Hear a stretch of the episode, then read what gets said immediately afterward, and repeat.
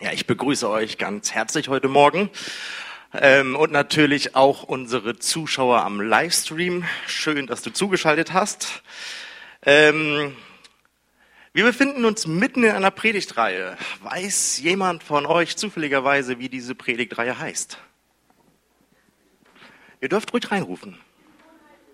Gute Gewohnheiten, richtig. Und heute soll es in dieser Predigtreihe weitergehen. Und zwar geht es heute um die gute Gewohnheit, regelmäßig in der Bibel zu lesen. Als ich damals Gott kennengelernt habe und ähm, meine ersten Schritte quasi gemacht habe mit Gott, war eines der ersten Dinge, die ich getan habe, dass ich mir meine alte Konfirmationsbibel rausgekramt habe und ich habe einfach angefangen, in der Bibel zu lesen. Ich habe das eigentlich täglich so gemacht, so ungefähr so drei Stunden lang. Nicht, weil ich irgendein Nerd bin oder sowas, nein, sondern einfach, weil es mich interessiert hat, was steht da jetzt eigentlich drinne. Und man hatte mir einen guten Tipp gegeben, hey, fang nicht vorne an, sondern erst im Neuen Testament und versuch's mal mit dem Johannesevangelium. Und das habe ich auch gemacht. Und so habe ich mich immer mehr mit der Bibel beschäftigt, weil ähm, man hat mir ganz viel immer über Gott erzählt und so, wie Gott so ist und wie er so tickt. Und durch das Lesen in der Bibel habe ich letzten Endes dann verstanden, okay, bei einem lebendigen Christsein geht es Gott in erster Linie darum, um eine Beziehung. Es geht ihm nicht um Regeln oder um eine Religion oder, oder um Dinge wie richtig oder falsch, sondern eben um eine Beziehung. Um eine Liebesbeziehung mit einem Gott, den ich in erster Linie gar nicht sehen kann. Und falls du es noch nicht wusstest, ähm, zu einer Beziehung gehört auch immer Kommunikation. Und das Problem oder das Hauptproblem einer Beziehung ist immer diese Kommunikation. Und so ist es auch nicht verwunderlich, dass der Beziehungskiller Nummer eins Kommunikation ist. Denn da, wo wir uns nicht verstehen, da, wo Missverständnisse sind, da, wo wir uns verletzen, wo Kommunikation nicht gelingt, gehen Beziehungen kaputt. Und da, wo sie gelingt, da blüht sie auf. Und heute in dieser Predigt soll es um das zentralste Kommunikationstool des Christentums gehen, nämlich der Bibel selbst. Und vielleicht wird der eine oder andere, wenn er das Wort Bibel hört, schon so, dass ihm die Nackenhaare sich aufstellen, erleben, ähm, weil er denkt, okay, mit dem Buch ist ganz schön viel Schandluder getrieben worden und da sind ganz schön viele komische Sachen mit passiert. Und dann muss ich dir sagen, ja, da hast du vollkommen recht. Wenn du eine komische Einstellung zu diesem Buch hast, dann ist das nicht unbedingt unbegründet. Aber wir wollen heute mal gucken, ob wir vielleicht da ein bisschen Licht reinbringen können. Denn es gab eben viele Dinge, die mit diesem Buch schiefgelaufen sind. Ganze Kreuzzüge sind mit der Bibel begründet worden. Kirchengräueltaten durch die Geschichte hindurch sind mit der Bibel begründet worden. Die Unterdrückung der Frau über Jahrhunderte lang. Und das Krasse an der ganzen Sache ist, all diese Leute, die diese verkehrten Dinge getan haben, haben alle Bibelstellen zitiert. Sie haben alle irgendwelche Bibelverse genommen und haben sie als Grundlage, für, als Rechtfertigung für das benutzt, ähm, was sie getan haben. Und da wurden ganz merkwürdige Theologien teilweise abgeleitet, wo du einfach denkst, das ist so schräg. Und deswegen sage ich dir, wenn du nicht weißt, wie die Bibel richtig zu lesen ist, dann wirst du immer wieder an bestimmte Probleme und an bestimmte Punkte kommen, wo du nicht mehr weißt, wie es richtig laufen sollte.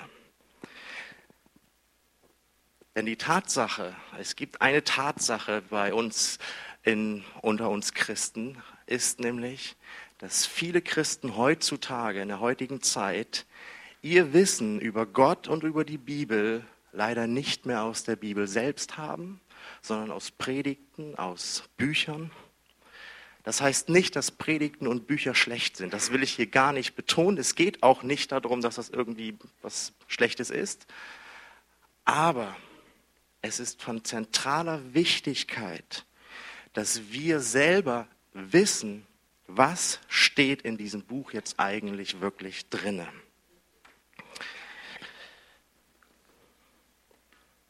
Denn wenn du nicht beurteilen kannst, ob der Prediger, der vorne steht, ob, äh, wenn du nicht beurteilen kannst, was ich zum Beispiel hier vorne von mir gebe oder was ein Schriftsteller in seinem Buch niederschreibt, dann hast du ein Problem. Denn du wirst nie wissen, ob ich dir jetzt gerade ähm, irgendwas verkaufe oder ob es die Wahrheit ist. Und die Bibel warnt uns zum Beispiel mehrfach davor, dass wir eben auf diese falsche Auslegung von Bibelstellen und von der Bibel nicht reinfallen sollen, auf sogenannte Irrlehren. Ich möchte euch mal einen Bibelvers vorlesen, der steht in 2. Petrus 2, Vers 1 und da heißt es, doch es gab in Israel auch falsche Lehrer, genauso wie es falsche Lehrer unter euch geben wird. Geschickt werden sie äh, ihre Irrlehren über Gott vortragen, äh, die ins Unheil führen. Damit wenden sie sich gegen ihren eigenen Herrn, der sie doch freigekauft hat. Vor ein paar Jahren gab es so etwas in Deutschland schon mal. Oder auch, nicht schon mal, sondern auch. Da gab es einen charismatischen Prediger und der ist durch die Städte gezogen und der hat total genial gepredigt. Also seine Predigten waren super inspirierend. Es sind ähm, Heilungen passiert und er wurde überall letzten Endes eingeladen. Ähm, und nur so ein paar Leute, so ein paar Pastoren, die haben gesagt, von wegen, da stimmt irgendetwas nicht. Und womit er angefangen hat, dieser Mann, war, dass er eine Bibelstelle verdreht hat. Er hat aus ähm, Christus in dir, hat er ich in Christus gemacht. Und wenn man jetzt so denkt, okay, wo ist denn da jetzt der großartige Unterschied? Ganz einfach, bei dem einen geht es um die Macht, die Christus hat und dadurch, dass er in dir lebt, was er dadurch bewirken kann. Und bei dem anderen geht es darum, welche Macht habe ich. Ähm, und Christus spielt letzten Endes eine Nebenrolle. Heute ist daraus eine ganze Sekte entstanden, die richtig, richtig viele Menschen wegzieht vom Glauben und wirklich, wo, wo Dinge passieren, die wirklich total daneben sind. Die sogenannte Wort- und Geistbewegung. Und alles fängt immer damit an, dass letzten Endes eine Bibelstelle verdreht wird. Es ist nie der Fall, dass irgendjemand sich hinstellt und sagt von wegen, was komplett, was irgendwie total abwegig ist, so keine Ahnung, den Himmel gibt es gar nicht oder so. Sondern Irrlehren beruhen immer darauf, dass einfach eine Bibelstelle verdreht wird. Und so kommen eben ganz viele komische Ansichten über die Bibel dabei heraus. Und trotzdem bleibt die Bibel ein Kommunikationstool, was Gott gerne benutzen möchte, um mit dir in Kontakt zu treten. Und die Grundregel bei Kommunikation ist Nachfragen. Weil ich nämlich sonst anfange zu interpretieren. Und genau jetzt sind wir eigentlich erst im Thema richtig angekommen. Und ich möchte mit euch einmal in eine Bibelstelle hineinspringen, die so ein bisschen euch zeigen soll, warum es eine gute Gewohnheit ist, regelmäßig in der Bibel zu lesen. Und diese Bibelstelle steht in Apostelgeschichte 17. Ähm, Silas und Paulus sind zu diesem Zeitpunkt unterwegs. Sie kommen gerade aus, äh, oder ja, sie sind quasi rausgeflogen aus Thessaloniki, einer Stadt in Griechenland. Dort gab es ziemlich viele Tumulte ihretwegen und kommen jetzt in die nächste Stadt. Und da möchte ich euch einmal vorlesen, was sie da erlebten. Da heißt es ab Vers 11, diese aber waren freundlicher als die in Thessalonich. Sie nahmen das Wort bereitwillig auf und forschten täglich in der Schrift, ob es sich so verhielte. So glaubten nun viele von ihnen, darunter nicht wenige von den vornehmen griechischen Frauen und Männern. Die Stadt, von der hier berichtet wird, das ist die Stadt Beröa. Ähm, sie liegt, wie gesagt, in der Nähe von Thessaloniki und ist im Herzen Griechenlands drin. Und das Besondere an dieser Stadt war das nicht, dass sie das Evangelium bereitwillig aufnahmen. Das haben andere Städte auch gemacht. Das, was diese Stadt auszeichnete, war, dass sie täglich in der Schrift forschten, hey, stimmt das eigentlich, was Paulus und Silas mir da gerade erzählen? Stimmt das, was die mir oder uns gerade erzählen? Ich meine, stellen wir uns das Ganze einmal bildlich vor. Was wissen wir über Paulus? Wir wissen, dass Paulus Handwerker war und dass er einen sehr hohen Bildungsstand hatte. Wir wissen, dass er einer religiösen Partei angehört hat, den Pharisäern, und dass er deswegen durchaus mit den Schriften vertraut war. Wir wissen, dass er wortgewandt war und geradlinig, dass er Autorität hatte und dass er mit hoher Wahrscheinlichkeit ein sehr dominantes Auftreten gehabt hat. Stellt euch mal vor, eine solche Person würde hier in diese Gemeinde kommen, hier in diesen Gottesdienst. Und sie würde jetzt anfangen, euch Dinge zu erzählen, die so anders sind als das, was ihr bisher gehört habt, oder so neu, wie sie ihr noch nie gehört habt, aber gleichzeitig so erfrischend, so inspirierend, so auferbauend. Was würdet ihr dann machen? Ich sage euch, es gibt drei Möglichkeiten. Das erste ist, ähm, du nimmst es an, weil es eben dir so gut tut. Das fühlt sich einfach so gut an. Ich habe Frieden darüber. Es ist so ermutigend. Oder du sagst, nee, das ist mir so fremd, das nehme ich nicht an. Die dritte Möglichkeit ist, dass du erstmal dich hinsetzt, deine Bibel aufschlägst und guckst, stimmt das eigentlich, was diese Person mir da gerade erzählt? Und ich kann dir sagen, wenn du für Antwort 1 oder 2 eigentlich gewesen wärst, das sind zwei Antworten, die nicht ganz richtig sind. Denn bei der ersten Antwort ist es leider so, dass man dich viel zu leicht hinters Licht führen kann. Und bei der zweiten Antwort ist, dass dir eventuell eine Wahrheit verloren geht, weil du sie sofort blockierst. Es ist so wichtig, dass wir als gläubige Menschen prüfen, ist das, was mir erzählt wird, wirklich wahr? Ein Grund, warum wir, uns zu, warum wir es zu einer guten Gewohnheit machen sollten, in der Bibel zu lesen, ist, dass wir dadurch erkennen können, ob etwas wirklich von Gott ist oder nicht. Ich möchte eine kleine Anekdote erzählen. Und zwar in meiner ersten Pfingstgemeinde, in der ich gewesen bin. Ähm, ich habe den Pastor dort geliebt, Steve Pekoda. Und der war Amerikaner und der war eben bei dieser Gemeinde der Pastor.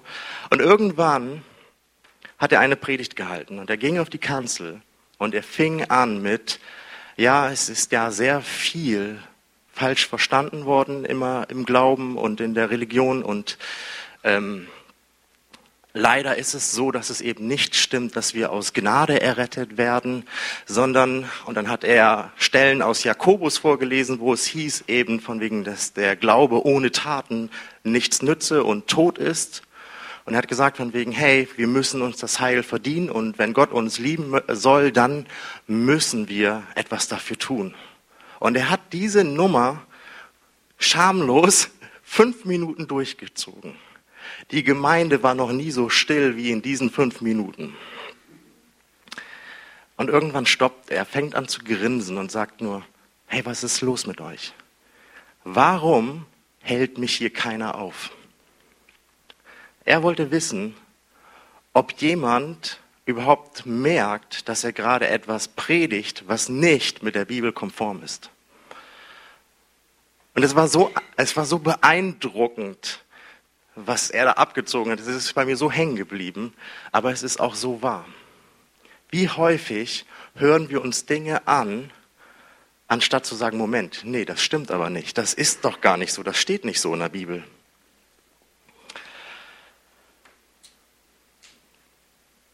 Ein weiterer Grund, warum wir regelmäßig in der Bibel lesen sollten, ist, dass wir dadurch Gott besser kennenlernen und ihn auch besser verstehen lernen.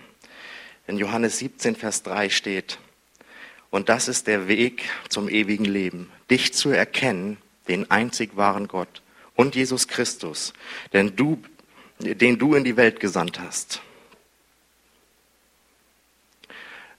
Wie willst du Gott erkennen, wenn nicht in dem Buch, das von ihm handelt? Wie willst du wissen, wie Gott über bestimmte Themen denkt, wenn du nicht in dem Buch liest, was von ihm handelt? Wie willst du wissen, was sein Wille ist, wenn du nicht in der Bibel danach forscht? Wie willst du wissen, ob der Gott der Gott ist, der dich sofort straft und dich sofort fertig macht, wenn du irgendwie gesündigt hast, wenn du was falsch gemacht hast, wenn du irgendwie etwas getan hast, was gegen Gottes Willen ist und dich sofort verwirft? Wie willst du wissen, ob das der Gott ist, der in der Bibel beschrieben ist, oder ob er der Gott ist, der gnädig, freundlich und barmherzig ist und der ähm, dich trotzdem noch liebevoll in seine Arme aufnimmt. Aber wie willst du das wissen, wenn du nie in der Bibel liest?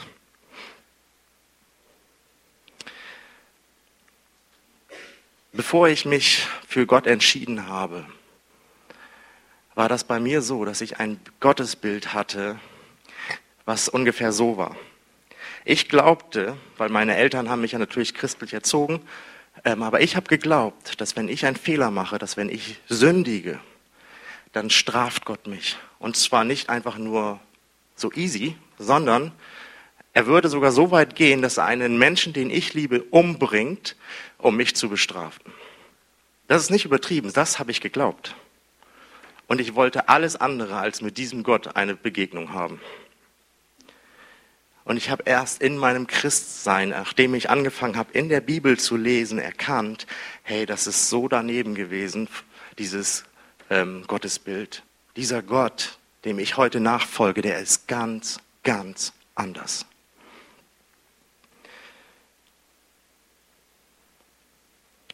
Es gibt einen weiteren Punkt, warum, es, warum du dir es zu einer guten Gewohnheit machen solltest, regelmäßig in der Bibel zu lesen.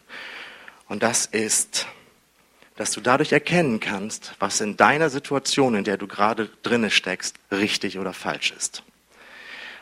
Ich möchte euch mal ein paar Bibelverse vorlesen, und zwar aus Psalm 25,5 einmal. Leite mich in deiner Wahrheit und lehre mich, denn du bist der Gott, der mir hilft. Täglich harre ich auf dich. Was richtig und was falsch ist, können wir nur dann erkennen, wenn wir in der Bibel lesen und uns vom Heiligen Geist leiten lassen. Wisst ihr, der Heilige Geist ist dir und mir gegeben, wenn du dich für Jesus Christus entschieden hast. Und das ist quasi dein Beistand von Gott, der dafür sorgt, dass du einfach die Bibel lesen kannst und verstehen kannst und der dich aber auch führt durch die Bibel, der dir als Ratgeber zur Seite steht. Und ich habe es häufig erlebt, dass eben ich bei Fragen, okay, wie soll ich mich denn jetzt verhalten in der Situation, was ist denn jetzt richtig oder falsch, dass ich eben Impulse hatte von wegen und der Heilige Geist mich wie geführt durch die Bibel auf Bibelstellen gebracht hat, die letzten Endes die Antwort waren.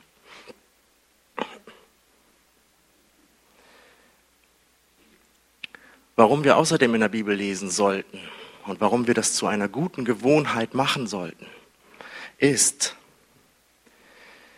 weil sie uns auferbaut und ermutigt, wenn alles dabei ist, wegzubrechen. Wenn es keinen Halt mehr in deinem Leben gibt, dann ist Gott und das, was in der Bibel steht, ein wahrer Halt. Psalm 119, Vers 25. Ich bin entmutigt und verzweifelt. Erneuere mich durch dein Wort. Psalm 56, Vers 5. Gott, ich preise dein Wort und ich vertraue auf dich.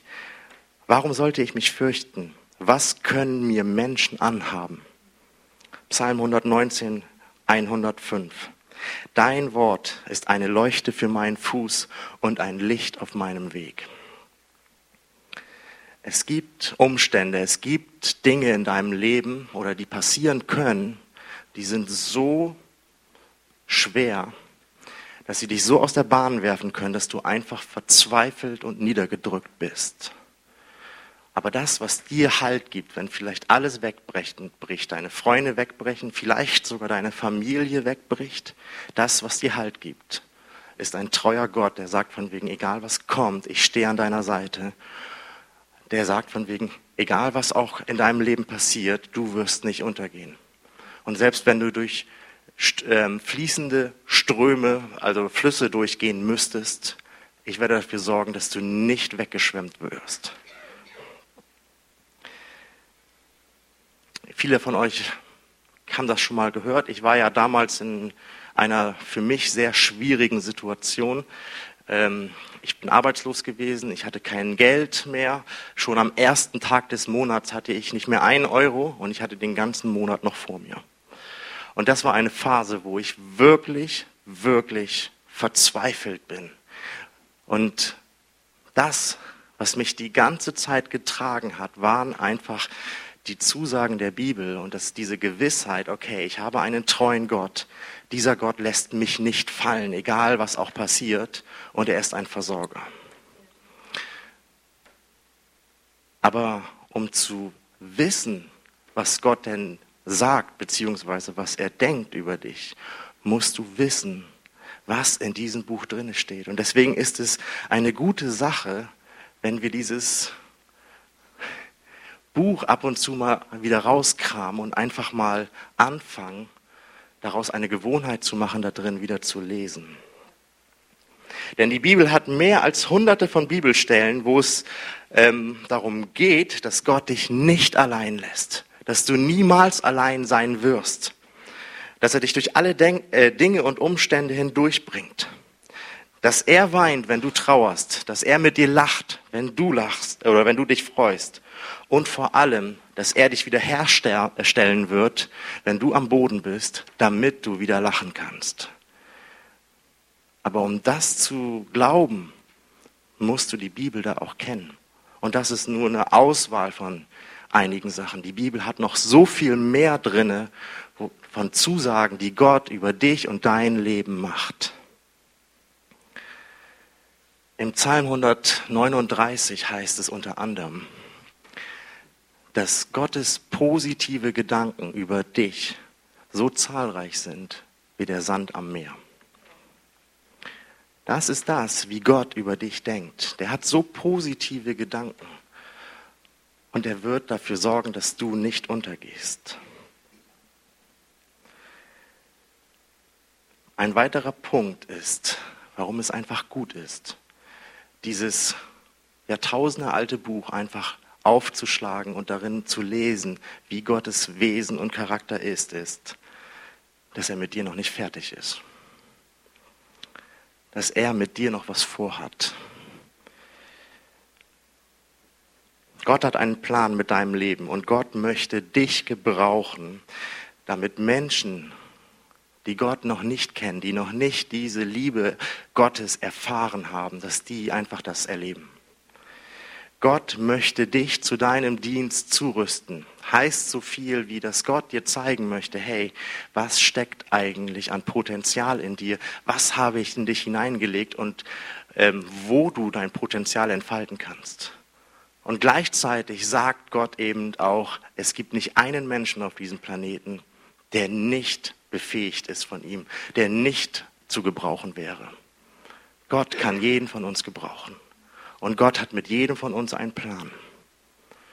Aber das erfahren wir auch nur, wenn wir anfangen, regelmäßig in der Bibel zu lesen.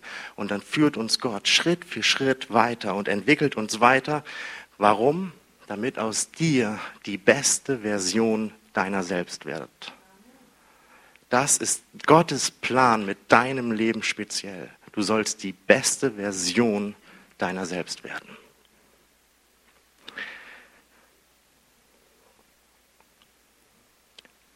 Gottes Plan mit der gesamten Menschheit ist es, dass sie zu ihm zurückfinden, dass sie ihn kennenlernen, denn Gottes Herz schlägt für Menschen. Und er möchte dich gerne einsetzen, dass die Menschen, die in deiner Umgebung sind, die, mit denen du täglich in Kontakt kommst, dass die ein Stück weit dieses Herz von Gott erleben und kennenlernen. Denn dafür hat Gott seinen Sohn Jesus Christus schließlich in diese Welt gegeben damit wir das Herz Gottes erkennen können. Denn er hat alles auf sich genommen, für uns die Last übernommen, den Weg frei gemacht, dass wir jetzt zu Gott wieder zurückkehren können. Das ist übrigens das, was wir hier in der Kirche, in der Gemeinde als das Evangelium bezeichnen. Falls du das Evangelium noch nie in deinem Leben gehört hast, Lass mich das dir in drei ähm, kleinen kurzen Schritten erklären, was das Evangelium ist. Erstens, laut der Bibel ist der Sinn des Lebens, dass du Gott lieben sollst, deinen Nächsten lieben sollst und dich selbst. Zweitens, doch leider kriegen wir das nicht hin. Selbst bei den Menschen, die ich wirklich über alles liebe, die ich wirklich gern habe, bin ich manchmal ungnädig, bin ich manchmal ähm, forsch, fauche sie an, weil sie mich gerade wieder nerven und bin eben alles andere als liebevoll mit ihnen. Und ich liebe Gott nicht, weil ich lieber meine eigenen Dinge mache, weil ich einfach glaube, besser zu wissen, was gerade dran ist. Und so gehorche ich ihm nicht. Und ich liebe mich selbst nicht, weil ich tue Dinge in meinem Leben, die mir nicht gut tun, die mich, die mir sogar, die mich sogar zerstören, die mich äh, sogar krank machen. Deshalb nennt zum Beispiel, nennen wir das Ganze auch einfach Zielverfehlung oder wie es die Bibel ausdrucken würde, Sünde. Das sind all die Dinge, wo wir eben nicht aus Liebe heraus handeln. Und Punkt drei ist, und genau deswegen ist Jesus Christus auf diese Welt gesandt worden, dass er dieses ganze Paket, deine Lieblosigkeit, meine Lieblosigkeit, die Lieblosigkeit von allen anderen Menschen auf diesem Planeten auf sich zu nehmen, ans Kreuz zu gehen und zu sterben dafür. Und damit ist die Strafe ausgemerzt. Und das hatte nur einen Grund, damit du wieder eine Hoffnung hast, dass der Weg zum, zu Gott wieder frei ist und dass du wieder neu lernst zu lieben oder liebevoll zu werden. Okay.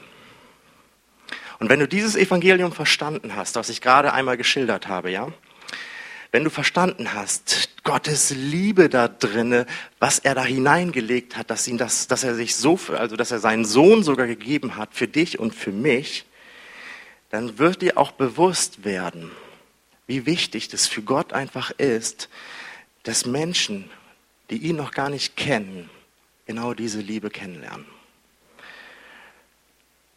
Und Gott möchte eben gerne dich dafür auch benutzen, dass du Teil einfach davon wirst, dass Menschen zu Jesus zurückkehren, zu Gott zurückkehren. Und diese frohe Botschaft, wie Gottes Herz wirklich ist und wie er über dich und diese ganze Welt denkt, um das zu verstehen, müssen wir einfach in der Bibel lesen. Wir müssen in der Bibel lesen, um zu verstehen, welches Potenzial wir haben und was die Gedanken Gottes sind für dich und für mich und für diese Welt.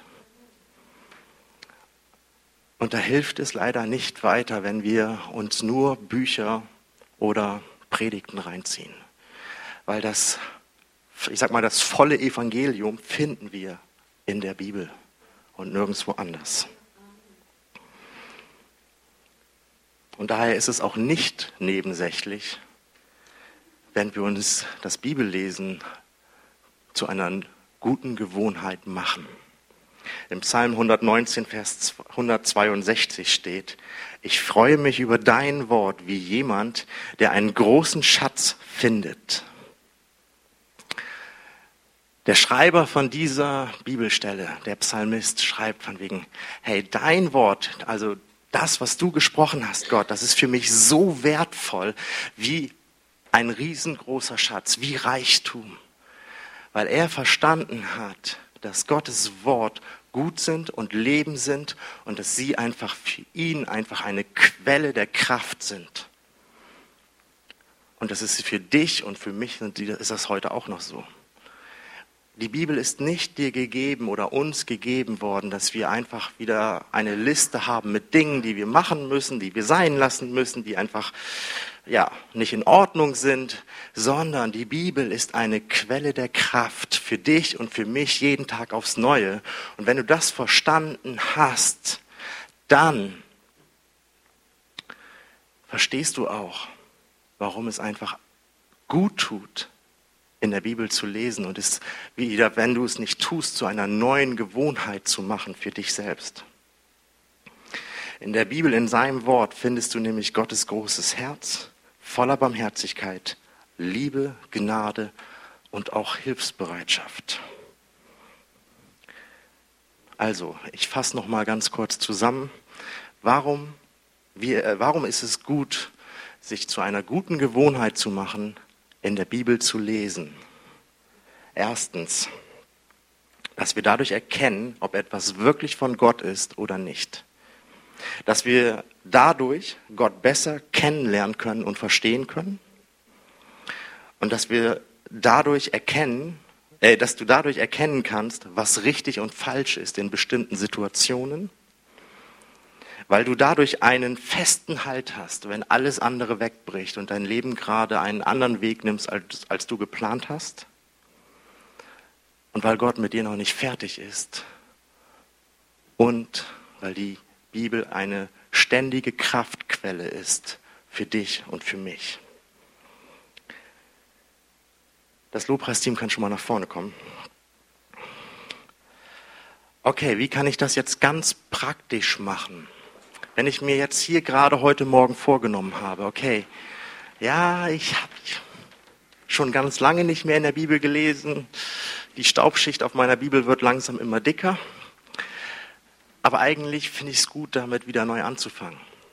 Wenn du diesen Entschluss einfach machen möchtest, dieses, ähm, ich will wieder eine gute Gewohnheit draus machen, dann will ich dir ein paar Hilfestellungen geben, wie du das schaffen kannst. Und das erste ist, plane das Lesen in der Bibel. Ja, ganz ehrlich. Soll heißen, such dir einen Zeitpunkt am Tag, wo du einfach sicherstellen kannst, dass du da einfach Zeit hast, in der Bibel zu lesen. Wo du einfach häufig Zeit hast, dass du daraus eine Art ähm, immer wiederkehrendes Muster machst. Nicht aus Zwang oder Pflicht oder sowas, darum geht es hier überhaupt nicht, sondern es geht einfach darum, dass es für dich zu einer ganz normalen Gewohnheit wieder wird. Und das Zweite ist, lade dir vielleicht aus dem Internet einen Leseplan runter der dir einfach hilft, Stück für Stück durch die Bibel zu kommen. Und wenn du das nicht tun willst, fang einfach mit irgendeinem Buch in der Bibel an, dort zu lesen. Wenn du ganz frisch und neu im Glauben dabei bist, ähm, dann lass mich dir sagen, hey, fang mit dem Neuen, äh, Neuen Testament an. Das ist der zweite Teil der Bibel. Warum? Weil wir den ersten Teil der Bibel, das Alte Testament, nur ganz verstehen können auf der Grundlage des Neuen Testaments. Und deswegen ist es nicht verkehrt, im Neuen Testament anzufangen. Ein dritter Punkt ist, such dir einen ruhigen und entspannten Ort zum Lesen. Nichts ist zermürbender, als wenn man ständig gestört wird. Viertens, schreibe dir Fragen auf, Dinge, die du nicht verstehst oder die dir vielleicht komisch vorkommen. Und das ist völlig normal, dass man sowas hat. Und wenn du sowas gefunden hast, dann schlag in einer Bibelkonkordanz eventuell dieses Thema nach. Guck in einem Bibellexika oder in einer Studienbibel nach. Was steht über dieses Thema dort geschrieben? Wenn du sowas nicht besitzt, hey, dann geh einfach auf Leute zu in der Gemeinde oder irgendwo, die schon länger im Glauben stehen und frag sie, hey, kannst du mir da weiterhelfen? Bitte im Gebet Gott darum, dass er dich ganz konkret durch sein Wort hindurch führt. Und der Heilige Geist ist dir deswegen unter anderem gegeben worden, dass er das nämlich tut. Er wird dich durch die Bibel führen und durch deine ähm, Zeit mit ihm. Und das sechste ist, stelle Gott Fragen. Ob zu deinem Alltag, zu einer Situation oder zu einem bestimmten Thema. Das spielt keine Rolle. Du kannst Gott Fragen stellen. Und dann lass dich mal überraschen, wie Gott in den nächsten Tagen daran arbeiten wird, diese Fragen für dich zu beantworten. Denn wir haben einen lebendigen Gott, der nicht tot ist und dieser Gott antwortet. Ich möchte eine Bibelstelle noch vorlesen und das ist Matthäus 4, Vers 4 und da heißt es, er aber antwortete und sprach, es steht geschrieben, der Mensch lebt nicht vom Brot allein, sondern von jedem Wort, das aus dem Munde Gottes ausgeht. Die Bibel kann so wertvoll für dich sein, dass sie wie Nahrung ist.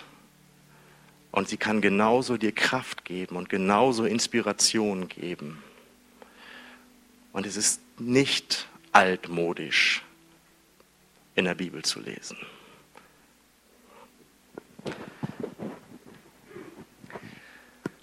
Ich möchte gerne für euch beten.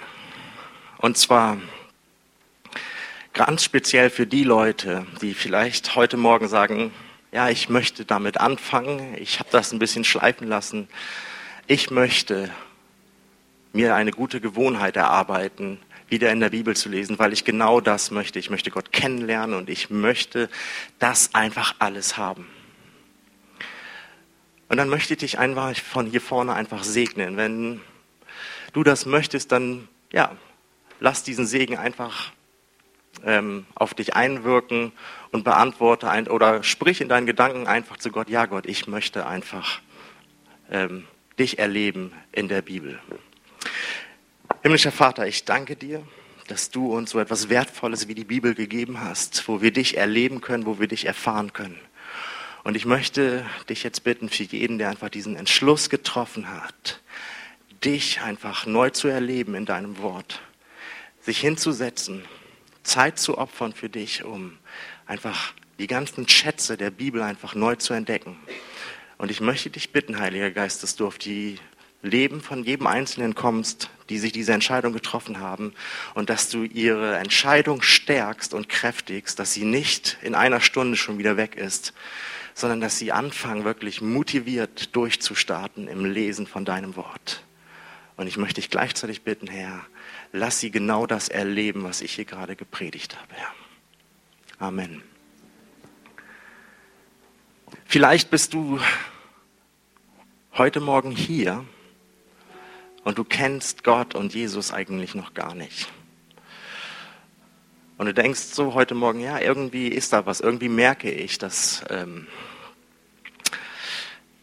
dass Gott einfach da, dass er existiert, dass er real ist dann möchte ich dir einfach heute Morgen anbieten, dass du eine Entscheidung treffen kannst für Gott.